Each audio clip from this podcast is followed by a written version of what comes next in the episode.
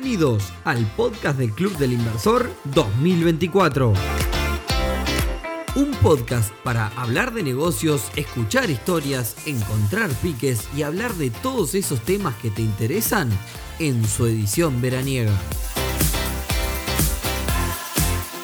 Bienvenidos a un nuevo episodio del podcast del Club del Inversor, edición verano 2024. Hoy viernes 9 de febrero, episodio número 194, ante penúltimo episodio de las ediciones de verano. En marzo ya vamos a arrancar con los episodios normales y en este 194 vamos a hablar de riesgos desde una forma muy práctica como ya lo verán. Pero antes, y como siempre, clubelinversor.uy, la comunidad de negocios más grande del país, en donde tenés que estar sí o sí si estás pensando en invertir una comunidad para encontrarte con otras personas que al igual que vos se están iniciando en este mundo, una comunidad para obtener referencias, hacer contactos, pero por sobre todo una comunidad para aprender un montón. Por más información, ya sabes, te esperamos en clubdelinversor.uy. Bueno, sin más, vamos a lo nuestro. Eh, a modo de introducción, esta semana estuve conversando con algunas personas sobre sus inversiones y me dio la sensación de que no tenían del todo claro los riesgos de su inversión.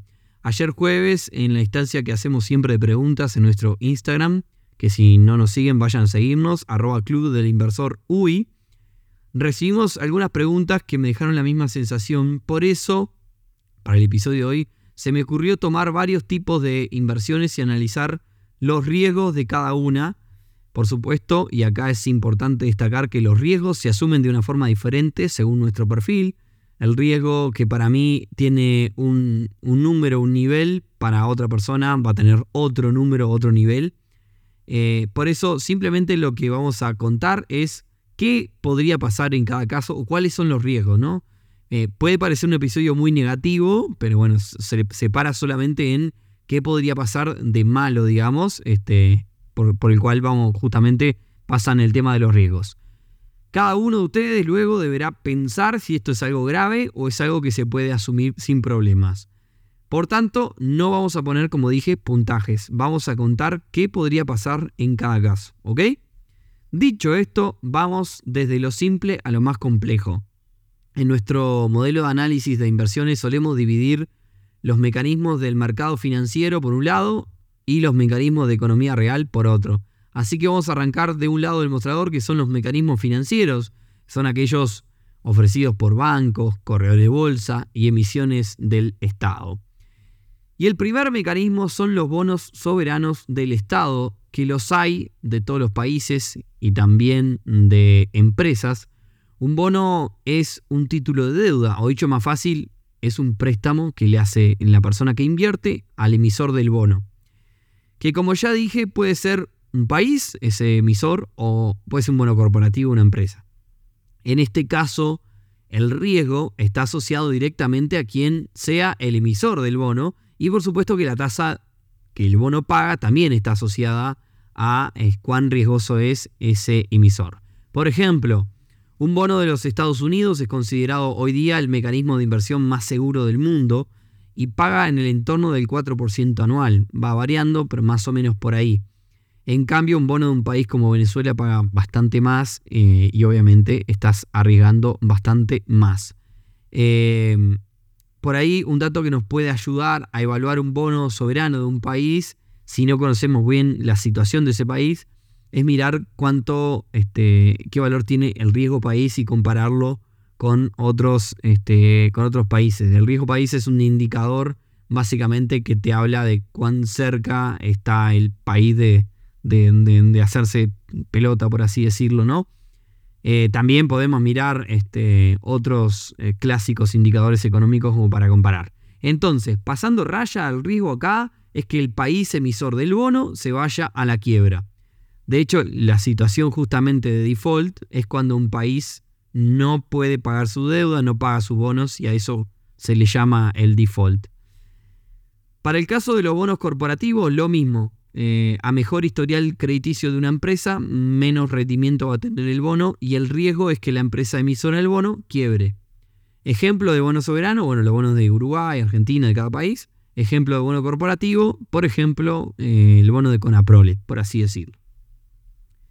Seguimos y vamos con otro instrumento de deuda muy utilizado llamado letra de regulación monetaria. Como su nombre lo dice, es un instrumento que el Banco Central utiliza para regular el tipo de cambio. Es una forma de sacar pesos de circulación. Eso hace naturalmente que su valor se incremente. Eh, las letras son un instrumento del Banco Central que se pueden comprar tanto en un corredor de bolsa como en un banco, en cualquier banco de tu preferencia. Y por lo general tienen un rendimiento más o menos apenas por encima de la inflación. Y tal como es el caso anterior, es un instrumento que está ligado al Estado. El Estado debería estar en una situación muy comprometida para que tú que invertiste en letras de regulación monetaria pierdas el, dinero, ¿no? No se pueda pagar las letras. Y también voy a hacer un plus de esto. Eh, fondos que invierten en letras conllevan los mismos riesgos. O sea, si compraste una letra, es casi lo mismo en cuanto a riesgo que compraste, por ejemplo, el Fondo Centenario, porque está asociado, porque invierte en letras de regulación monetaria. Continuamos con un clásico que nunca pasa de moda, que es el, el plazo fijo. Normalmente, y salvo que sean en unidades indexadas, pagan unos rendimientos bastante malos y es un depósito por una X cantidad de tiempo en un banco cualquiera. Y acá si bien los bancos tienen determinados seguros y demás, eh, tienen también la obligación de mantener cierto, encaje, es decir, cierta cantidad de plata en base a la plata que prestan, el riesgo es eh, el mismo banco. Es decir, que si el banco donde tenemos nuestro dinero quiebra, vamos a tener un problema con nuestro plazo fijo.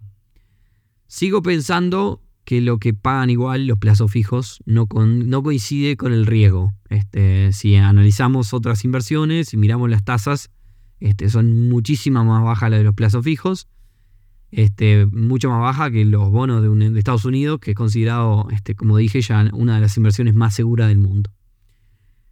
Seguimos. Para el siguiente eh, vamos a mantenernos en los mercados financieros, pero nos salimos un poco de la coyuntura local para hablar de los fondos indexados y los ETF. Eh, invertir en, fondo, en fondos indexados o, en ETF es una forma de invertir en muchas cosas a la misma vez. Por ejemplo, si a vos te interesa invertir en empresas de tecnología del estilo de Apple, Amazon, Tesla y demás, entonces eh, podés invertir en un fondo para invertir en todas esas a la misma vez. Yendo a lo que nos compete, que es el riesgo, creo que el problema más grande es que se trata de una renta variable, atada a cómo le vayas a cada una de estas empresas que integran este fondo, sean del rubro que sean. Por tanto, un año me puedo llevar un 10 anual, porque en promedio crecieron un 10 anual todas las empresas que están dentro de ese, de ese conjunto en el cual yo invertí, como otro puedo llegar a perder dinero. Entonces, eh, ahí, digamos, es un riesgo bastante variable, pero no porque vaya a perder todo mi dinero, sino por un lado, por el tema de, la, cuán variable es el espectro, digamos, el, eh, en el que se mueve la rentabilidad. El riesgo de perder todo mi dinero en este caso está en que todas las empresas que integran ese conjunto quiebren. Justamente una de las ventajas de invertir en fondos es poder dividir mi inversión en un montón de empresas. Ejemplo, SPY 500, que lo he nombrado muchas veces, son las 500 empresas más importantes de Estados Unidos. Estoy dividiendo mi riesgo entre 500 empresas. Siguiente caso, y ya que hablamos del tema de comprar acciones, vayamos a comprar una acción individual. Nos salimos del conjunto y vamos a algo poco más arriba en riesgo porque al comprar una acción individual estoy reduciendo, no, estoy aumentando mi riesgo porque estoy metiendo todos los huevos en una sola canasta.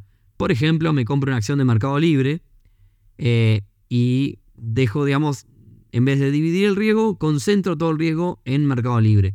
Sigue siendo un tema de juego de renta variable, depende cómo le vaya la empresa. Por ahí también tenemos el otro riesgo de la rentabilidad que podamos obtener, es variable y no la, no la podemos estimar y después el riesgo de estar concentrado en una sola empresa. Por si se preguntan, estoy dando por descartado el riesgo de que el broker te estafe o que en el medio de la transferencia pase algo y más. ¿Puede pasar? Sí, puede pasar, pero te puede pasar también a la hora de mandarle una remesa a una persona de otro país o a la hora de transferirle al vecino y te equivocaste de, de cuenta. ¿Bien? Puede pasar en cualquier situación. Bueno, ahora pasemos a otro tipo de inversión, al otro lado del mostrador, donde independientemente de que, digamos, digamos, que haya otros riesgos, es posible que empiecen a aparecer riesgos de dedicar tiempo, de que yo pensé que esto era pasivo, no tengo tiempo para dedicarle y se, se transforma en un riesgo el hecho de que necesite dedicarle tiempo y que no lo tenga. Tema inversiones ganaderas. Por lo general son contratos de capitalización de las empresas aunque también hay casos en donde el ganado queda en garantía a nombre del inversor.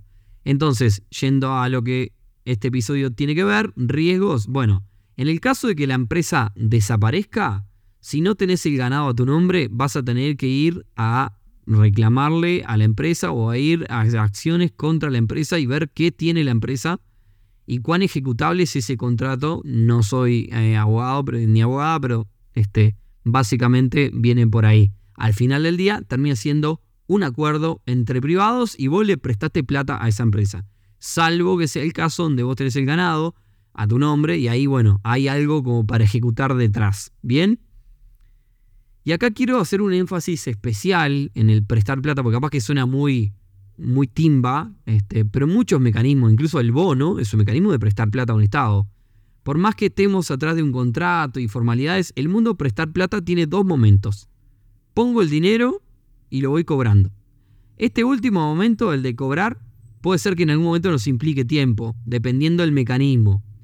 Me refiero a tiempo con el andar persiguiendo un cobro que nos tenían que haber pagado y no nos cobran y ahí tengo que ver si eh, tengo algo para ejecutar, inicio acciones judiciales, no inicio, llego a un acuerdo, etcétera, etcétera. Al final del día todo eso es tiempo. Entonces todo lo que sea prestar plata en un momento va a llevar tiempo. Y siguiendo con el prestar plata, vayamos bueno, a las hipotecas. Un tipo de préstamo en el que yo le puedo dar eh, a otra persona plata y hay una propiedad en garantía atrás de ese préstamo. Nuevamente la pregunta es cuáles son los riesgos. Bueno, evidentemente en este caso el riesgo es el no pago por parte de la deudora o el deudor y automáticamente implica dedicar tiempo a perseguir ese cobro, como ya le conté. Ahora bien, en caso de que el cobro no se pueda dar, se procede en este caso a ejecutar el bien en la justicia. Proceso que me puede llevar un buen tiempo y que tiene su gran costo. Y, ahí es donde se abre un nuevo riesgo, que es qué pasa si el bien no cubre toda la, deuda, existente al final del proceso. O sea, eh, yo presté plata para una cosa determinada, había una casa en garantía, no me pagaron en ningún momento, ejecuto esa casa en garantía, pero no logro recuperar toda la plata que, digamos, porque la casa quizás valía menos por un montón de casuística, y además las multas y moras que se dan en ese proceso mientras voy ejecutando la casa. Entonces, ¿qué se hace? Bueno, hay que tener primero una tasación real del bien y segundo, hay que tener, digamos, lo que se presta tiene que ser un porcentaje bastante chico del de el bien en garantía, de manera de tener cobertura. ¿Bien? Y si hablamos de prestar plata, tampoco puedo dejar afuera eh, el mundo del descuento de cheques, que es bastante controversial y tentador. ¿Cuáles son los riesgos? Bueno, en el caso de contar eh, un cheque, corremos el riesgo de perder todo el dinero. Si la empresa emisora del cheque no tiene los fondos, eh, también está el otro riesgo, porque al final del día es una forma de prestar plata en un formato diferente, que es el de tener que dedicar mucho tiempo eh, desde andar depositando hasta un posible gestión de una deuda en caso que la empresa emisora o la persona que emitió el cheque no pueda pagar, ¿no? Y acá se complica bastante más porque no hay un bien en garantía, entonces es una negociación bastante más complicada. Y no puedo dejar afuera de este episodio tampoco las inversiones inmobiliarias, en todo su formato, comprar, vender, comprar, arreglar, comprar, alquilar y demás.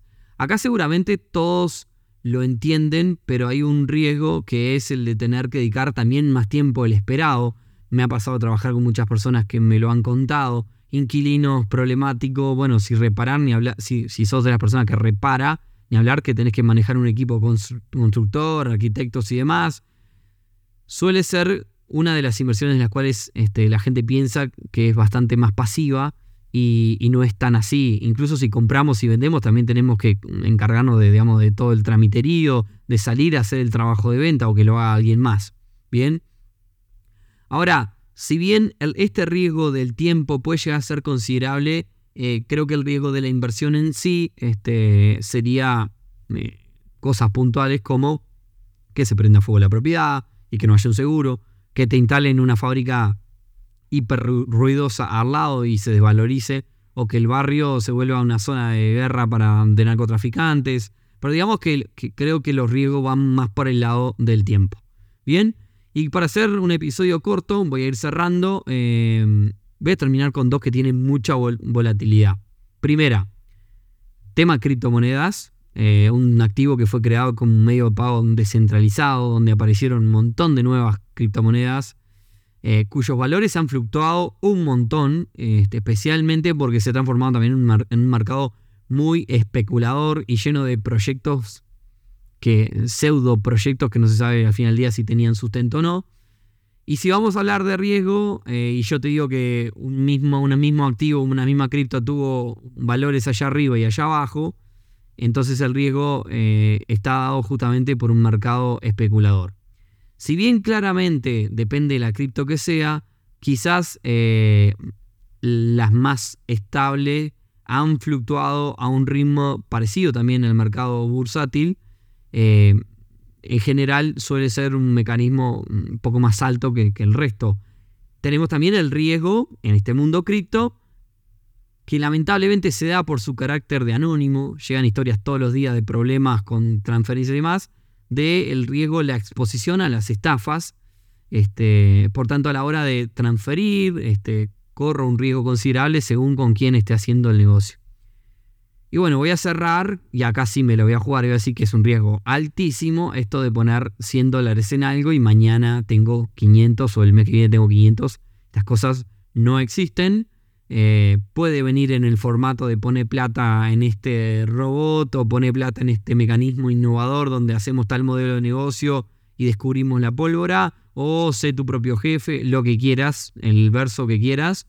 Pero me gustaría despedirme con la frase que lo resume todo. Si el mercado tiene un promedio de rentabilidad de 4, 5, 6, 7, 8% anual y no mucho más, todo lo que vaya al arriba de esas rentabilidades conlleva nuevos riesgos. Así que tener cuidado y no porque tengamos riesgos quiere decir que no tengamos que arriesgar e invertir, ¿no? Este quizás fue un episodio medio hacia abajo, pero no es la idea darles hacia abajo, sino de tener claro qué es lo que estamos haciendo atrás de nuestras inversiones.